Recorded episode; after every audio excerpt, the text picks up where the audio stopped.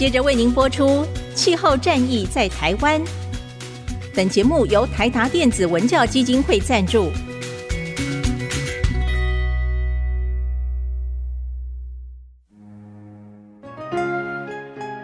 换装一颗 LED 灯，一年减碳七十公斤；喝咖啡使用环保杯，一年减碳四点零一公斤；上班出门前记得把保温电热水瓶的插头给拔掉，一年减碳一百五十七公斤。面对气候战役，对抗地球暖化，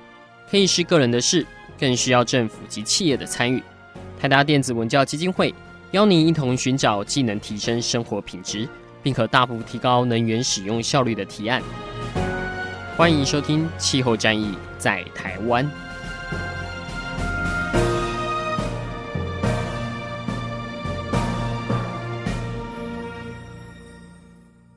欢迎收听《气候战役在台湾》，我是主持人台达电子文教基金会执行长张扬前阿甘。今天很荣幸能够邀请到在二零二一年台达气候与能源特别奖，这是跟曾旭版新闻奖这边一起所颁发的获奖组哦，这是公视。白色珊瑚海的制作人于丽萍于制作人来到我们节目当中，跟大家讨论我们这一系列气候新闻急先锋啊。我们希望让更多人重视到气候变迁这个议题，其实是需要很多我们新闻从业人员他们在第一线哦，很真实的去记录目前在气候变迁下所带来这些改变哦。那当然很多的议题其实。还蛮复杂的，然后要花很多的时间去做相关的一个记录，所以在今天的节目当中，我们特别请到白色珊瑚海的制作人来，主要也是让大家更加了解，在二零二零年台湾周遭海域的这个大白化的一个现象哦。那到底到现在，呃，复原的一个状况怎么样？那当初。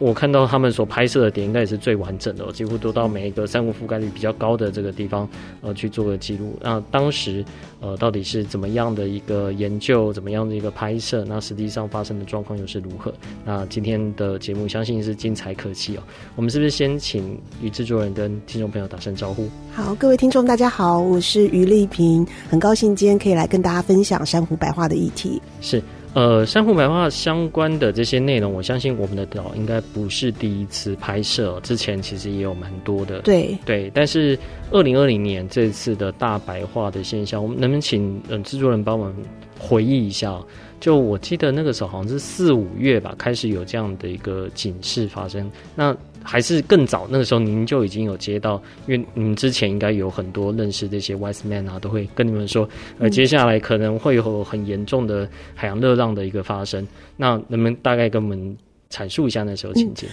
其实四五月的时候，我们陆陆续续会收到一些讯息，或者是在网络上都会看到一些照片，我们的一些朋友啊 PO 的一些照片，然后或者是有一些当地的受访者会告诉我们说，哎，今年好像有一些珊瑚白化的情况。可是以往呢，每天到夏天的时候，其实有很多地区它都会有零星的珊瑚白化，他们叫做夏天白，就是到秋天的时候 就是比较冷了，然后它就是变好了这样。可他们就发现说，二零二零年就很不一样，因为这个面积有点大，然后好像持续时间有点久，然后到七月的时候，我不知道观众还记得吗？就是那时候其实我们很热，台北有到三十九点七度的高温，而且我们是五十六年来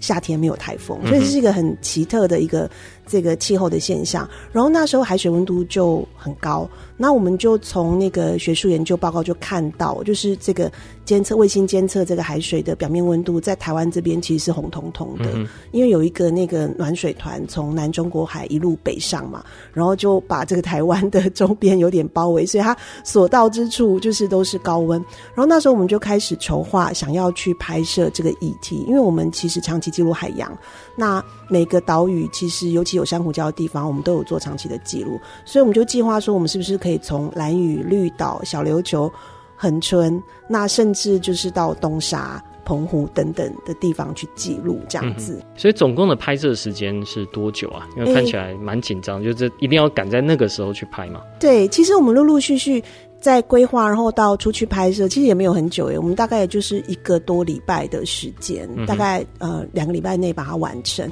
那当然就是东沙是刚好凑巧那个时候有配合研究人员。去到当地。那那时候是刚好我们是要去做东沙的一些海洋生态的调查跟记录，就记录到了一些珊瑚白化的情况。那如果蓝屿绿岛，我们是专程过去的，嗯、然后就找到一些就是呃当地长期在研究的人，然后也看到了一些呃非常就是让人伤心的景象。比如说以绿岛来说的话，那就看到这个珊瑚的。白化的面积也还蛮大的嘛，那再来就是蓝雨的话，就是到深度哦，就是已经到这种二三十公尺，我们觉得以往这个水的温度会比较低的地方都有白化，那甚至就会发现珊瑚变得很漂亮，就是它会。有点像是有荧光红、荧光紫的这样子的情况，那很多游客不晓得的会觉得说，哇，今年珊瑚很漂亮，可是实际上它是一个就是生病、就是白化的一个警讯这样子。然后当地的一些潜水人员啊，或者我们配合的一些潜导，他们都非常担心，因为其实兰屿绿岛我们知道就是观光是很重要的一个资源嘛，一个生活的呃来源这样子，所以他们就也告诉我们说，哎、欸，这个情况啊，不晓得怎么办，然后他们就非常非常担心，所以我们就跟着他们。一起记录这样子，嗯，其实讲起来轻描淡写哦，但我相信，因为是我们的岛，才可以在一个礼拜之内，你可以看到，呃，现在在 YouTube 其实看得到这白色珊瑚海的上下集，这两集都看得到，可以马上找到在台湾真的是长期针对这些海洋暖化研究的这些学者哦，可以立刻就跟着公司团队呃，在这个现场，我看到有做一些解说，那应该都不是资料画面嘛，都是你们特别请他们过去。对，就是很多的是找在地的潜水人员，比如说像像蓝屿，那我们搭配的一些潜导，那甚至就是也找到就是海洋作家，就是小曼，然后他跟着我们一起出去做观察，然后把当地的之前的生态的状况跟一些文化等等东西把它融入这样子。那像绿岛，就是因为中研院它长期在那里有研究站，那我们也找了当地的研究人员，然后他甚至去记录到，就是告诉我们说，其实海水温度像绿岛就是年。年增温，那甚至有一些老船长，就是我们长期合作的老船长，那看到今年这个状况，他们也是很很伤心，然后也会告诉我们说，其实珊瑚白化是个警讯，可是实际上他们更担心，比如说像废水的问题，还有其他的一些人为的活动的问题，然后就觉得说，哎。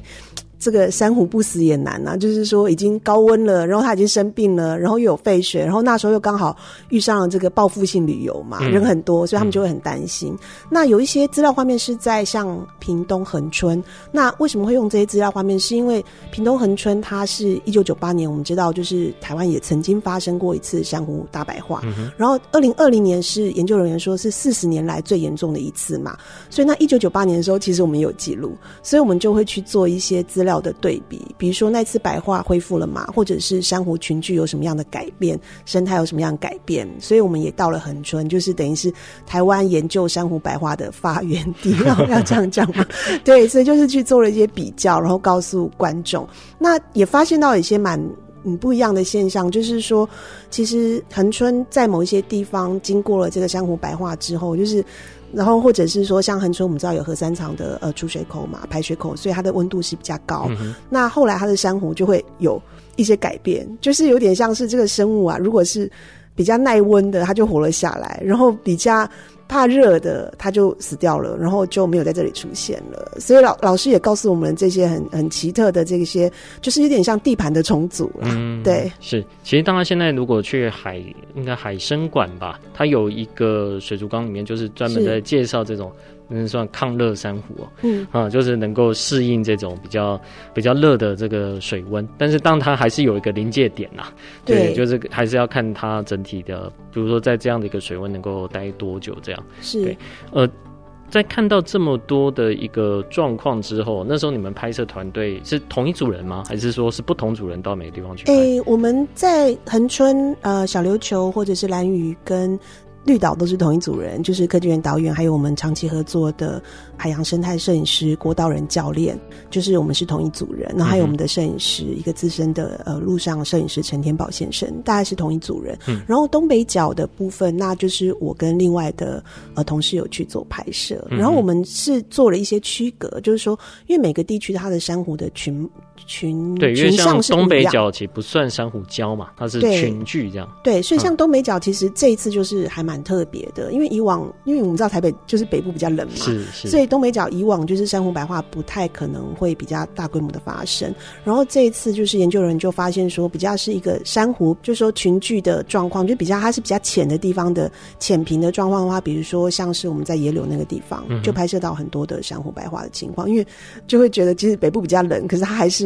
以去年来说还是比较热，然后所以就变成他也有一点受不了了这样子。嗯、对，那像小琉球又不太一样，小琉球它其实是一个珊瑚礁岛。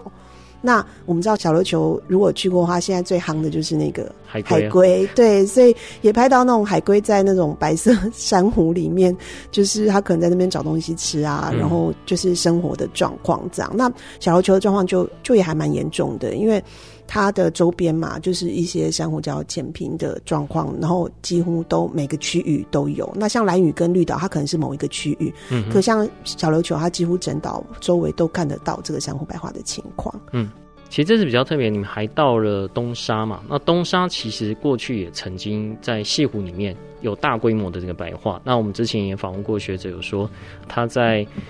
西湖以外的，其实因为好像有个永生流。然后，所以让他在碰到这个呃暖化的时候，可能有稍微好一点这样状。那可是在这一次你们去的时候，其实东沙的状况也是很糟嘛。呃，其实东沙这次状况反而没有像其他地方那么严重。反而没有台北这么。我我因为我我自己去过东沙非常多次嘛，那我觉得就是它有一点状况，就是说，其实在一九九八年的时候。他能够就死掉的，西湖边死掉的，好像都死了。Oh, so sad。对，所以其实一九九八年，其实对东沙来说是一个非常严重的这个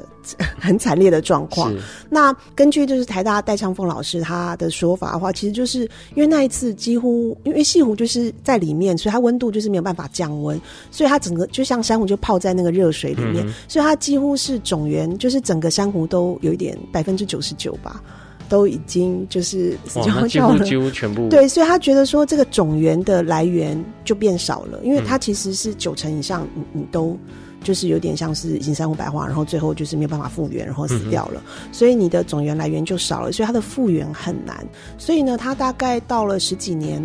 呃，复原期间大概十几年嘛，才慢慢我们近年去看的时候，才慢慢有一些珊瑚慢慢复原回来。那当然就是当地就是因为呃海巡署官兵他们有要在做一些守护的工作，嗯、然后可能取缔一些非法的渔船等等。那所以就是慢慢可以复原。可是它最困难就是这个种源没有了，嗯，就有点像森林里没有种子了，那你就很难再长出来，所以它时间非常困难。那像这一次的。是四十年来最严重的话，那研究人就推估，就说最少最少你要慢慢恢复的话，也要十年以上。哇，要这么久？对，所以它其实是是是对海洋来说是一个很大的浩劫。然后甚至有看到说，就是刚刚有提到说，有一些耐温的。可能他活下来了，可是在这次十年后回来的时候，是不是会有一些地盘重组的状况？就这个很值得再研究。那虽然说有可能会长回来，它可能整个群貌不一样。那不一样会有什么样的影响呢？比如说像垦丁，它有一些耐热的珊瑚长回来，可是我们知道，就是有些珊瑚它长相是那种枝状的，嗯、像九孔珊瑚，嗯，然后它就有很多的孔隙啊，就很像是它的房子很多，所以很多小鱼小虾或是生物它就可以住。可是轴孔珊瑚是比较没有那么耐温的，那比较耐温珊瑚就像是那种团块状的，嗯、像石头状的，那它可能可以活下来，或是它可能继续留在这里。可是我们知道它的那个孔隙就比较少，是，所以它的等于是说我们的盖的房子比较少，嗯、所以这些生物呢能住的地方就比较少，所以它整体带来的不只是珊瑚这个生物而已，它可能整体带来一些生态的整个重组的影响，这是很值得在观察的。嗯岛最近也去了南沙，对不对？嗯，在二零二一年的时候，我们的呃团队就是郭道仁教练，他们去了两次南沙，嗯哼，然后就发现到，哇，南沙因为之前去年的时候没有去过，然后大家的关注比较少，因为他们比较远嘛，就发现到说很伤心啊，就是整个珊瑚几乎。都有很惨烈的状况，那推测有可能是跟去年的水温很高的珊瑚白化有关系，这样子。嗯嗯。所以这次去等于是几乎都没有看到吗？还是说它的覆盖率大概少了？呃，呃，这一次呢，如果以他们拍摄回来的影像，因为我们上上上礼拜刚好播了这一集的南沙的状况嘛，嗯、那可以看到就是非常多的珊瑚它已经死亡，跟甚至已经长了藻类。长藻类是不是就，就没有办法复原？嗯、对。那以往的话，以前的话，就以哦啊那位海洋生态摄影师郭道仁教练，因为他潜水了四十几年，观察台湾海洋生态四十几年，他说南沙呢是他。觉得是他见过台湾，就是等于是最丰富海洋原始的样貌啦，就有点像是一个伊甸园。可他这次去就很伤心啊，就觉得说哇，一瞬之间就就毁了，这样子就很难过。然后甚至就发现说，上面也有很多的那个。呃，几管海星，嗯，嗯，然后再吃着这个珊瑚，嗯、就是一些死掉的珊瑚等等。所以，就这一次的高温的状况，可能让整个南沙太平岛的生态系研究人员也观察到，说整个南沙太平岛的生态系就造成了很大的影响，这样子。嗯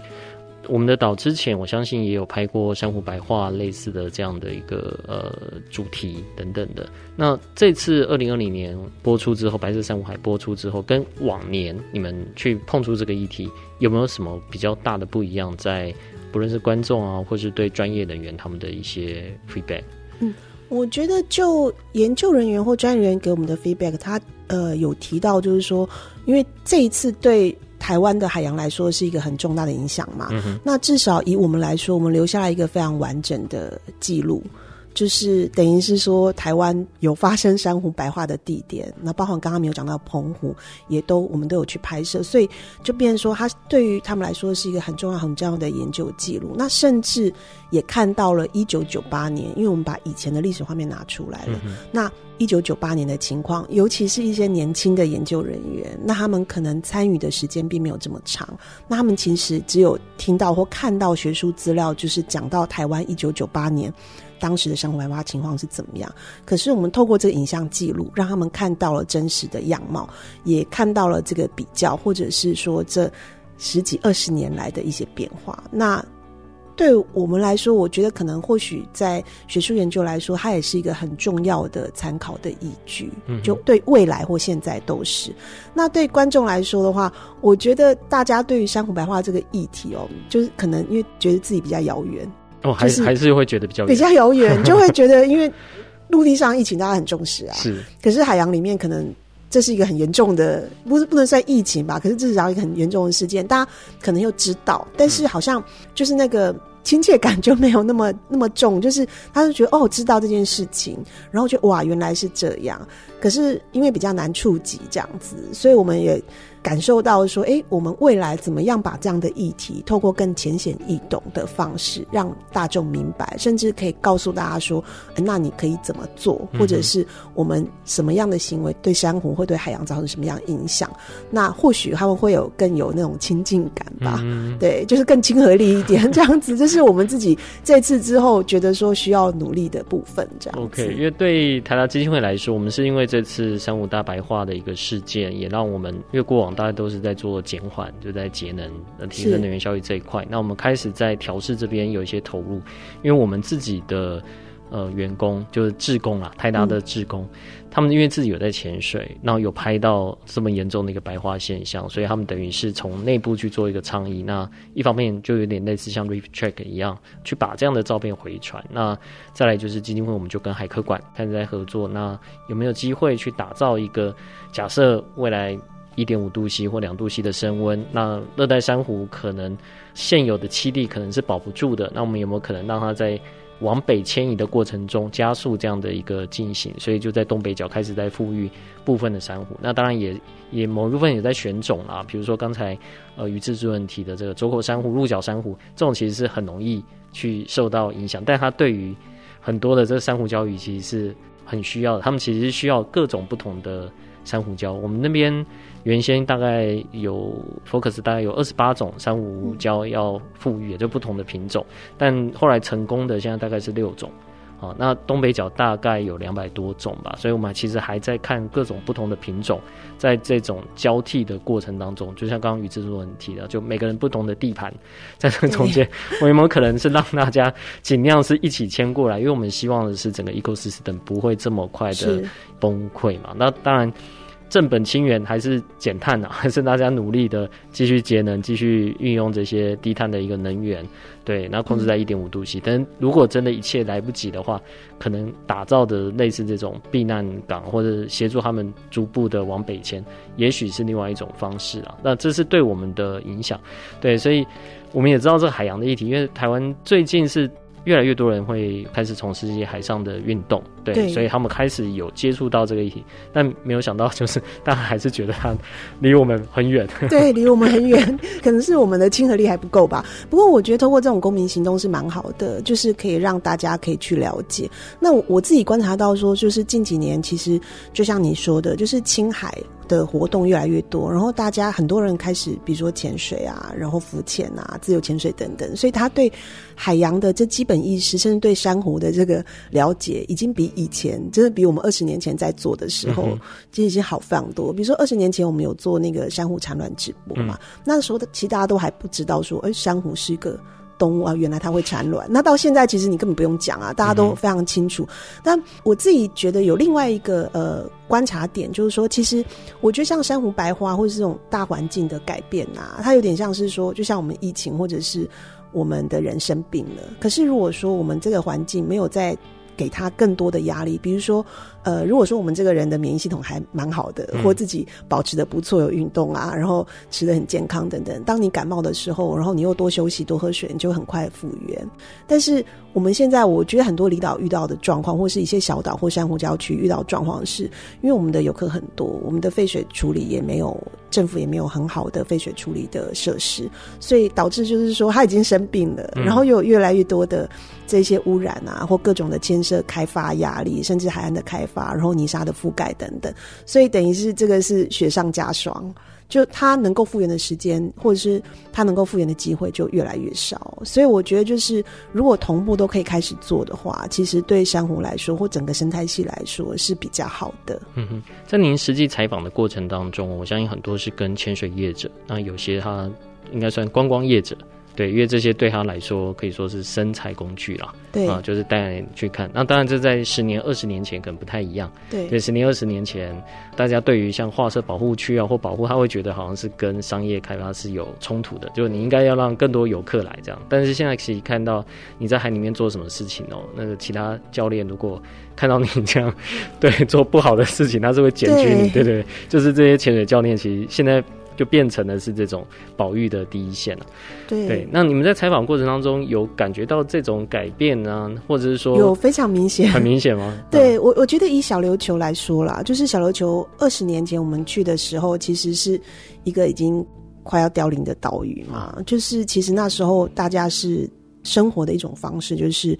就当地居民生活的一种方式，可能是捕热带鱼啊，或者是捕鱼，或者是就甚至珊瑚。我们可以看到珊瑚是拿到这个街上，就是在港口有一些那种珊瑚拿出来卖这样子。然后那时候观光模式也是这样，就是一般观光客想到的模式也是这样，想要看到想哎我想要买一个什么这样。可是二十年后我们知道小琉球现在很夯，因为海龟。那虽然人很多，还有另外的所谓的承载量的问题。可是我我我感受到当地的居民，就是不论是潜水教练或年轻人，甚至说。当地的很多的民宿业者等等，他们是非常想要守护这座岛屿，不论是减速，或者是在潜水的时候融入一些环境教育，甚至在当发生比如说呃海龟受伤了，或者是呃垃圾的他知道垃圾的问题，或者是珊瑚白化这样的东西，他们都很紧张，他们就很很觉得说，哎，我可以做到什么？比如说像前个礼拜我们去那个小琉球，就刚好是十二月初的时候，我们去拍这个。银王船就是王王中船记的时候，然后当地居民啊，就是其实就发起就是减速的行动嘛，然后我们就看到有应应征了非常多，就是应该是说就是有召唤了非常多职工，就大家自愿来在那里做什么事呢？在洗碗哦，就因为因为很多游客来或者是叫他说都吃免费的嘛，对，就是他们会 会有有很多需要这个食装食物的，是是是，对，但是他们就想要用这种不要用免洗的一次性的，嗯、不要制造。太多垃圾，那要用这种可以回收的，那该怎么办呢？你回收了之后，每天是两三千个游客的食物嘛，那你你就必须要去用这种可以回收，但是你就要清洗。嗯，所以你就会看到很可爱哦，就就有年轻人，然后有当地的很多居民，他们那个时候都没有做生意，没有潜水，就大家就是为了这个王传记，然后就来洗碗。所以有潜水教练就跟我们说：“哎，我我这四天都没有都没有玩水，我我来玩水就是来洗碗这样。”然后就一直洗，从早上洗到就是从下午开始收回来之后，洗到晚上继续洗，这样你就觉得很可爱。然后他们是很用心的想要做这些事情，当然有一些。大环境的东西，他们家没有办法控制，比如说游客，因为那时候游客真的非常多，然后一些承载量的问题或废水处理厂，这是当地居民他们可能没有办法自己做到的。可是他们觉得说，我能做一件事就做一件事，我能少用一个我就少用一个，我能多洗一个碗，然后减少一个垃圾我就做。就是，所以我看到非常多的改变，甚至就是说，如果今天有游客去摸到海龟或什么啊，哎，其实大家都会。就是彼此会说：“哎、欸，你这样要罚多少钱？”对，就是会彼此就会，或者是有有发现了什么事情，有渔网或什么啊，嗯、像当地的海洋志工队，他们就每周就定期会去清垃圾或渔网，因为他知道说这是他们生财的地方嘛。嗯、今天这是海龟是他们的金鸡母，或海洋是他们必须要共同守护的。这是我二十年来看到的。很大的很大的转变，就是不论是当地居民也好，或游客也好，他慢慢有这样子的意识。只是说，怎么更深化这件事情，可能就需要更努力这样子。大家就要多看我们的岛，这样啊。希望我们的议题不会太严肃，大家可以看得下去。OK，那像这次二零二零年暖化，呃，我想。国家这边咱也很重视，我知道海保署这边也花了很多时间，这也开始在进行大规模的一个研究，也在想说可以如何来，呃，你不能说避免啊，因为这个大概是全球性的。那民间也包括像中医院啊，许多老师其实也一直在做相关的倡议。那当然，于制作人也提到，其实对于一般在地的这些观光业者来说也好。大丁的居民也好，其实渐渐的也都有这样意识，大家都不希望有这样的状况呃持续的一个发生哦。呃，可是因为这个议题在台湾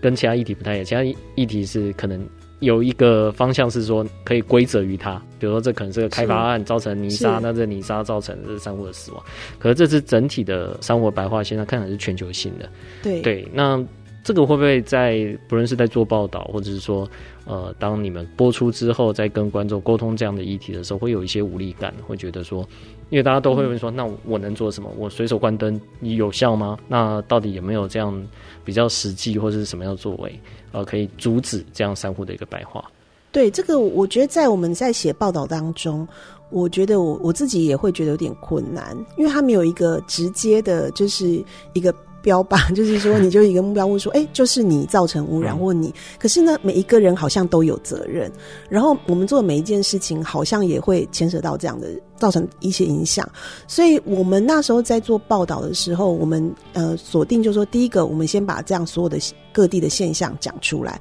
然后这些珊瑚或生态或生物它面临的状况讲出来。然后第二个部分就是说，那这样子的状况可能会影响到未来，包含当地居民的生计，甚至。海岸，甚至说你你可能影响到珊瑚礁鱼类或者是种源，你可能也会反馈到我们，这是第二个部分。然后第三个部分的话，我们想要报道的主题就是说，除了这个升温之外，就是我刚刚讲的，其实我们还有其他很多加诸在他身上的很多痛苦的这些环境压力，对环境压力等等的东西。嗯、那我们想要讲出来。那最后一个就是。就变成说，在这些很多的项目当中，我们什么样的东西是我们现在可以立刻做的？嗯哼。比如说，我们先抛开说升温这件事情好了，比如说废水或垃圾或环境整体的这个部分，我们可以做。那升温的部分的话，当然就会以，比如说，我们就以澳洲大堡礁为例，就是因为它已经连续二零一六、二零一七，就是一直连续发生这个珊瑚白化，就是你像是说，我现在已经生了一种病，可是我又。继续又又有一个东西，就让我又生病了。那我其实刚好要复原，我就没有办法复原。那所以就一直一直有这种压力过来。所以我们就是这样接续的去做一些不同的观点的陈述，然后让观众可以感受到说啊，其实我们的环境是这样。然后再接下来就是再来讲到说，可能我们并没有讲到这么细，说个人可以怎么做。然后等于是说，我们就接下来再来讲说，其实我们要去面对这个。不论是海水升温或者是全球气候变迁这个不可避免的这个议题。那接下来怎么做的话，可能就是必须要靠公民的力量。但是我们在报道里面其实并没有讲到这么清楚。嗯嗯，对。其实我想这是因为公视在报道上面是力求它的一个完整性，也知道这个议题的一个复杂度，但也有些媒体就会直接，就可能慢一两个学者就说啊，这个是擦防晒乳造成的，然后就大家就好像就直接去怪说哦，那我们就不要擦防晒，因为这个好像是每个人可以做得到的。当然在某些地方可能防晒服有，但我们当然也有听过有些学者说，呃，这个的影响可能不是那么大。对，对。它就比较像是说我我讲的那种各种压力，嗯，它就是一个在一个大升温之下，就是我们没办法的一个一个大升温之下，那你可能又加上了这个我说报复性旅游，嗯，那可能踩踏，嗯，然后可能废水，可能呃各种的压力，那可能防晒乳可能它是其中的一个小小的点，但是它也，嗯，你不能说它没有影响，所以你也可以自己这样做，嗯，只是我我自己比较在看是整个大环境的。比如说大环境呢，包含就是所有的工业发展或我们的碳排、我们的 CO2 排放，那很多的这样子东西造成了一个很多不公义的状况。比如说珊瑚，它就是一个受害者，它就是。不公义的这个状况，比如说我去了一些热带小岛，其实他们根本没有工业啊，嗯、那他们甚至过着比较亲近自然的生活，可是他们却受到了海水面上升，甚至海岸侵蚀的影响。这是一个在一个大的全球暖化或者是气候变迁下一个不公义的状况。那我我觉得我想要讲的东西是一个比较大的这个议题，对对对。但是你说公民好像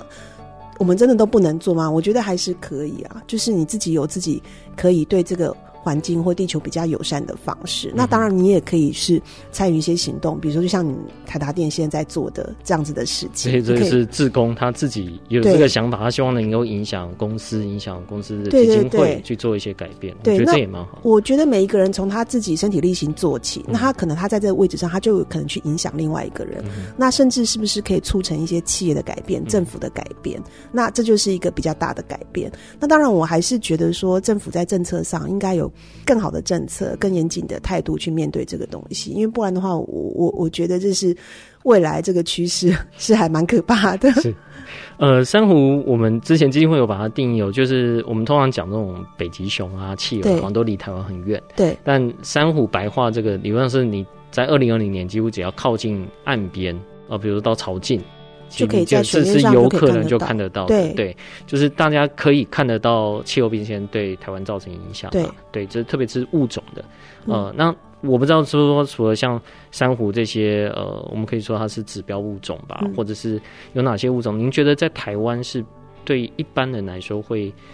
对气候变迁比较有感觉的？先不论说它它到底是不是，就是说大家会直接把它投射到这样的一个状况。我觉得很多，我们之前做过很多气候变迁议题嘛，那我们就会分几个面向，比如说以生态面向的话，可能海洋的生物的，比如说鱼类迁徙的，嗯嗯，对，比如说我们像之前有很多学者研究乌鱼这件乌鱼的回游的部分，然后另外一个就是植物，那有一些植物一一直开始往。高山，高山走，对对对对，它的可能就是一直往高山迁移这样子。那呃，或者是它的开花的季节不对了，嗯哼，对，那次数，对，次数也不对了，所以我们都会从这样子的角度。那另外一个就是农业，嗯，对，有时候就是像有，我记得有一年我们也有做过茶叶，就是它其实都会受到一些雨水或气候变迁影响或温度的影响。那我觉得这个东西可能对大家可能会觉得气候变迁离我很远，可是实际上不是啊，你的。嗯你你每天吃的食物，不论是鱼或者是你的稻米或等等，那都会跟你有关系。那其实这些东西我们都有在观察，然后我们也希望说，透过这种跟民众比较有关的 的议题，然后大家可能比较有感。甚至我们之前很早之前吧，已经有十几年前，我们曾经有跟研究人员去过菲律宾，因为我们知道菲律宾它。天气比较热嘛，嗯，那所以就很多研究人员也是，就像珊瑚一样，他们觉得在寻找耐热的物种，嗯，所以他们也在寻找，就是说，其实这些热带国家的稻米是不是未来可以到日本，是，就就是。去种，然后因为也怕说这种比较寒冷天气的这个适合的农作物，可能到最后它的状况会不太好，嗯，那它产量不太好，就会影响到粮食，所以我们有去拍摄过这样子的议题。那甚至大家可以想象到的，就是水。就是降雨，嗯，水灾这件事情，就是或者是极端降雨，甚至干旱，那这些东西跟我们有关系。那我其实我观察到台湾，其实因为岛很小，所以这受气候的影响真的会很大。你像去年其实就是干旱很严重，大家缺水啊，好像但是好像要到这种，我真的我家没有办法用水，就是水要限限制的时候，你才感受到的时候才会对，哎、欸，好像真的是有关系，哎、欸，怎么没有下雨这样子，嗯、大家好像才会突然意会到这样，对。那嗯，不知道对台湾人这种观众的口味哦，就是有些时候他是后面的议题如果很热，一下子就会盖过去。我自己也观察，像 COP 二十六回来的时候，哇，讲了一个礼拜，然后过一个礼拜之后。几乎报道是零，没有没有再报道，就也没有追踪啊。比如像国外的这种 podcast，他可能还、嗯、还会说，哎、欸，那这次讨论是这个议题，那接下来一个月之后，他们可能会去检视在 COP 二十六里面谈的这个二十六个，就是除了主决议以外，各个的这种到底执行的状况怎么样？然后有在有的人在找人啊，有人在成立秘书处啊，有的真的在做一些串联。可是在台湾好像就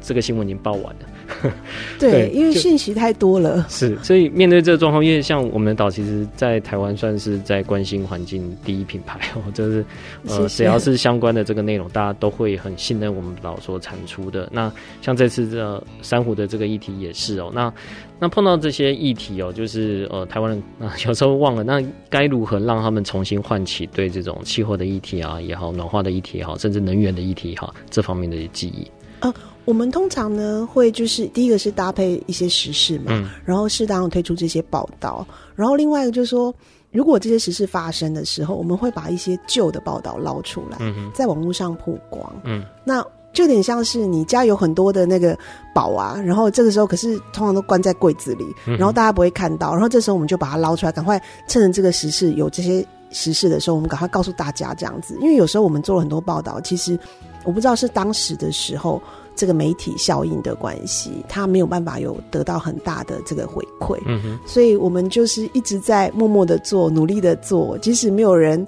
这个时候没有很热，我们还是继续做。但是只要有实事发生的时候，我们就一定会把这些报道赶快的推出来。嗯，那另外一个部分就是，我们会常常会想要提出一些警讯，即使现在好像大家没有在关注，可是我觉得我们还是应该要说。那因为现在通过网络的话，其实它还是可以一直流传。是。那我们就会发现说，哎、欸，有一些议题，我们当时觉得它很冷门，哎、欸，可是到了某个点的时候，它突然变热了。那你也不知道为什么，也有可能是有人推波，或者是有时候这时候刚好这个议题起来的时候，大家想要去更深入了解的时候，其实才发现说，哎、欸，有人一年前或两年前做过了这个报道，嗯嗯，然后他们就可以去看到很完整的报道。那我我觉得就是很像是。没办法，就像撒种一样嘛。嗯、现在讯息很多，大家得到讯息很多，那我们就像撒种一样，就是你撒下去，这个种子会不会发芽？那。你你也很难讲，但是或许你撒了一百颗，有一颗种子就发芽，它就长成大树，然后就可能带来更多的影响，这样子。嗯，其实像最近这个月，其实也有一些事情是，虽然大家好像都在关注八卦消息、公投消息，其实像菲律宾的最近那个台风，它从 Category One 到 Category Five 只花了不到二十四小时，是，这真的是 很难看到有，就是过往你很难想象可以有这么快速发展的这句话，可能因为它离台湾很远。就虽然现在好像有绕回来，对但是大家就会觉得，哎、欸，那个菲律宾的事不是台湾的事情。对对，那像这样的议题，该如何让大家觉得，哎、欸，今天是菲律宾，但明天也有可能影响到台湾？它也可能，呃，当然有学者说是有可能，因为如果台湾的呃附近的海温升高，这种快速在台湾周边生成的这种几率是会变高的。这种该如何让大家有这种警觉啊？这个我觉得是蛮难的一件事。我我觉得蛮难的。嗯、可是当每次那个。有一些自然灾害发生的时候，大家就会想起来，就是会觉得说啊，原来是这样，所以我们就会在某一些时机点，比如说刚好有这个自然灾害发生的时候，或者是有一些个某些事情的时候，我们不只讲当下，嗯，我们会把以前。跟未来的东西一起放进去，嗯、甚至会在这个时候就是一直推，一直推，一直推，一直推，嗯、因为透过这样的东西才能能够让大家知道。那比如说像您刚刚讲到菲律宾，其实那时候在疫情期间的时候，菲律宾学者也有告诉我们说，其实他们觉得菲律宾的珊瑚白化也很严重，因为那时候整个海温其实看到的状况是这样，整个南中国海对，可是实际上。他们也没有得到很多的消息，因为那时候疫情，大家也不能够出门嘛。嗯、就是在菲律宾，当时可能也没有人人去做研究，甚至很多讯息，全球的讯息都在疫情这样子。那所以他们现在也是很多的研究人员也是开始在补以前的一些资料，希望说收集更多的资料，然后做更完整的研究这样子。嗯、对，我看他们吉冠海鲸爆发的状况也是很严重。对，嗯、在南中国那一带好像都这样。对，像像台湾那个吉冠海星也是因为。有去，就是那时候呃中研院的郑明修老师他们研究团队有过去，那我们的潜水教练也是跟着过去看的时候，他发现说哦，原来这么严重。可是如果说我没有去记录到这个东西的话，其实大家也不知道。是。对，那可能观众可能看到就哦，知道有这个极冠海星了，可是他可能不知道这个来龙去脉是什么，嗯、甚至会觉得说啊，你这个极冠海星就是这样，你把珊瑚吃掉或什么。可是我们会想要从一个生态系它崩解的状况，或或者是它有一些不平衡的状况来看，那其实棘冠海星一种生物啊，嗯、它也是要活下来。那它为什么会突然大爆发？一定是。某一个环节、某一个机制出了问题，嗯、那是不是说，比如说珊瑚因为大白化之后，那有些珊瑚它死亡了？那极冠海星因为它会吃一些珊瑚的骨骼嘛，珊瑚，然后它是不是就是大量往这边迁移，或者是它也是在找东西吃等等？这些东西其实都是需要更多的研究。但我们是从这个警讯来看整个的生态系的状况，这样子、好，最后一题来请教于制作人哦，就是我们也最近也有看到一些呃国外在分析。做这种气候传播的时候，发现如果都给大家这种负面的灾难式的那种听久，大家就会把耳朵闭起来。对，对，所以他们会有一些比例，好像要给一些，比如说 solution。对，好像这个 solution 可能呃不代表能够真的解决大概百分之一、百分之二，但是当你没有穿插这些资讯的时候，其实对一般人能够长期去接受同样的，除非是在。能源业界啊，什么就大家看到这就开始去讲的。对，那您自己在做我们的党的时候，嗯、怎么跟组内的同仁就这一块来去做个分配？是三十七十吗？还是会会怎么搭配二十八十吗？会会用这样比例去做吗？还是还是？看这种 by chance，嗯，就是看看有好的题目，那如果有有碰到再做这样。是阿甘这个问题问到我的心声，这样，因为其实我们二十年前的时候，我们的岛比较是它的走向，就是比较是以控诉、悲情，或或发掘问题，或告诉大家说，哎、欸，这个问题很严重的这个报道方向为主。然后后来呢，有观众就告诉我们说，哦，每次看你们。节目看完就心情很沉重，很像战争过后，然后就觉得说啊，都已经这样了，算了，就就好像没有希望了这样子。然后我们自己就在反省跟检讨，然后我也觉得说社会也在改变，就是慢慢的也有越来越多的公民，不论是公民、企业或政府，都慢慢在思考说有什么方式。所以，我们现在的报道就到中期的时候，我们其实呃报道就开始有一些改变，就是所谓的改变，说我们不是不去讲这个问题的核心是什么，我们还是会去讲这个问题的核心是什么，然后严重性。但是呢，我们会试图想要找到解方。那这个解方有可能只是一个理想也好，嗯，或是真的有实际的人在做的这件事情也好，那我们就希望能够放到这个报道里面。那如果真的真的没有的时候，至少我们会提出一个方向。嗯，就是呃，让受访者或者是采访一些案例，然后提出一个可行的方向。其实大家可能会觉得，哦，这好像很虚幻呢，这个真的可以吗？可是我我觉得至少要有一个愿景。嗯，那这样子的话，大家可以知道说，哎，其实他还是可以努力的，那他还是有机会可以改变的。嗯，就像在珊瑚白话的报道里面，呃，其中我有放了一个中研院的老师，他做一个研究，在蓝屿的地方。他们在青青草原做研究，就一个台风过后，把那个地方的珊瑚整个全部都刮走，嗯、就是它等于覆盖率是零，就是没有珊瑚了。可是他们就发现，在四五年的时间，它竟然又长回来。然后他们在同一个地方拍同样的照片，就去比对。嗯、那他觉得为什么呢？因为他觉得说蓝雨的地方环境很好。然后没有什么外来的影响，环境压力，然后再来那个地方刚好是黑潮经过，然后潮流带来了很多种源，嗯哼，所以它生态系也算是完整跟健康，也有一些鱼类等等，就是生态系是健全的，所以它复原的状况很好。那我就把这样子的东西一点点放在里面，就告诉大家说，哎，其实只要我们把环境守护好，它还是有希望的。即使它已经把 九成死掉了，那它其实你看蓝雨它。它的环境的这样子，它还是有机会可以复原的，嗯、所以我们的报道方向就会在里面埋一点点这样子的梗啊，至少不要像以前大家跟我讲说，看完战争过后，好吧，那就就这样吧，不然呢，能怎么办呢？这样，嗯、我也是最近在在听这些有关气候传播，因为他们可能用一些心理学的分析啊，就人类的脑里面如果针对太多负面消息，它自动就会。关闭它这个接收器，就必须要给他一些可能比较愉悦的，可能是有希望的。那渐渐的，他能够认识到事情的全貌，